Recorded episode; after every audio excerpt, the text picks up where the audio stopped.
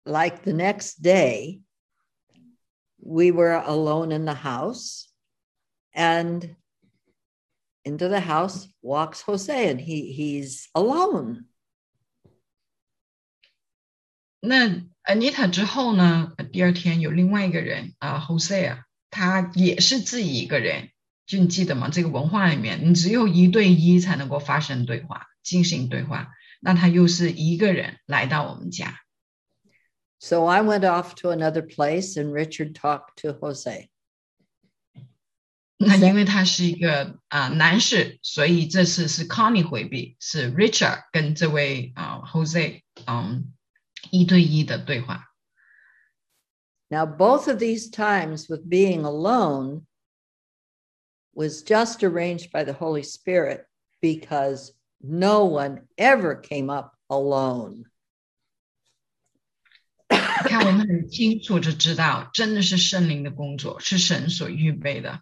是因为这些年在这些部落里面，这些人来我们家，从来不会形单影只的来，都是成群结队的或者搭伴来，不会自己一个人来。So Richard used the same idea of getting into God's family, and family belonging was very, very important. So we used that. Uh, so Richard, I don't know what he said to him because I wasn't in there, but that's he used that same idea of coming into God's family.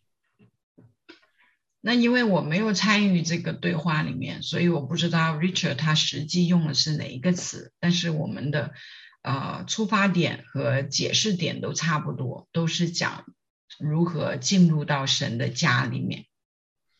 So when he heard this, I did hear, I didn't see, but I did hear.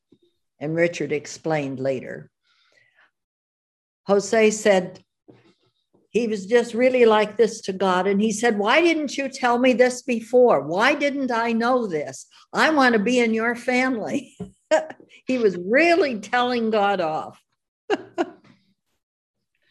呃，当时就是这个对话呢，我没有看见，但是我听见了。我因为我在旁边，呃，然后我听见后 C 啊很激动，他就一直在那说，因为其实对他们的文化来说，归属感特别重要，也就是说成为一家人，在进入这个人的家里面，也就相当于你跟这个人建立一个很亲密的关系，一个归属的关系。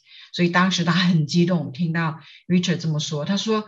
既然我可以跟上帝、跟创造主成为一家人，可以在他的家里面，为什么不早点告诉我？上帝为什么不早点告诉我？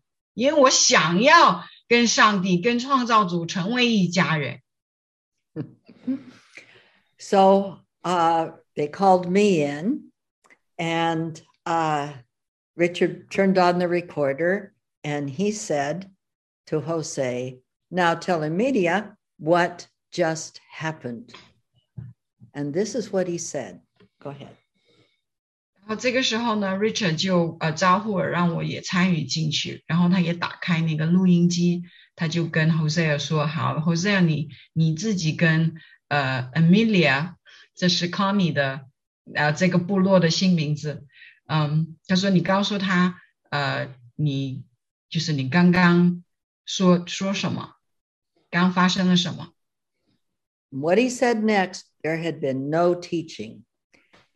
Dio utsu kedi eha sahanya kwami. God's innermost being fell down, landed on me, entered in, and abides there. Mm. I'm a bit emotional now. Yes. 嗯，他说的是，他说的是那位至高的神，他从上面下来，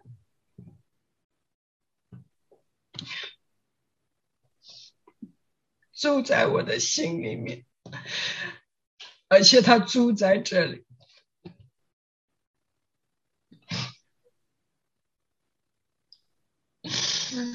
这个不是 Richard 或者 Connie 告诉他的，而是圣灵亲自向他启示。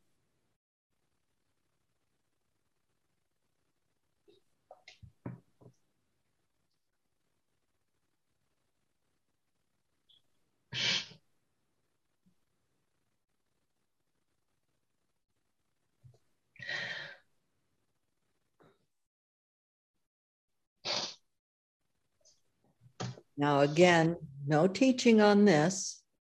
The next day, he brought his family up to the house. 你知道，其实这个说法我们没有教过，也没有讲过给他们，这是圣灵亲自向他启示的。然后第二天，他带着他的一家人来到我们这儿。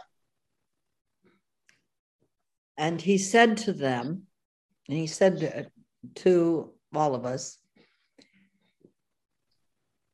we need not be afraid because they are our jajana. And that is a possessive plural. They are ours. We, we, we belong together. We're belonging ones.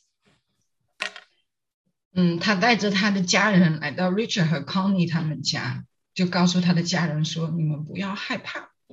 他说的那个词是：“是我跟他们，还有我们跟他们是一起的，是一家人。” And he said, "Except for my baby, that we will teach." Except for my baby. My baby you know, we're all belonging except for my baby, who we will teach, and my older son, who will have to choose for himself. 嗯，他说的是，我们是在一起的，但是呢，除了我们家那个小宝宝，因为他还不懂，所以得先教他，然后还有大儿子，因为大儿子他还需要自己决定，他要 他要为他自己，嗯，是否跟上帝成为一家人来做决定。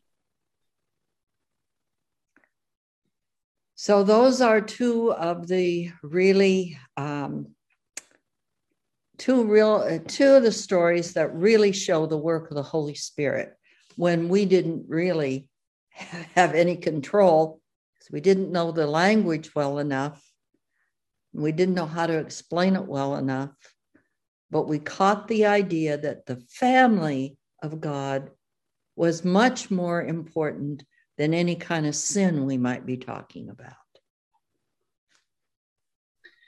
所以这些年在这个部落里面，嗯，因为他们的文化，因为他们的语言，很多的东西我们没有办法教导他们，他们也不懂，也没有这个概念。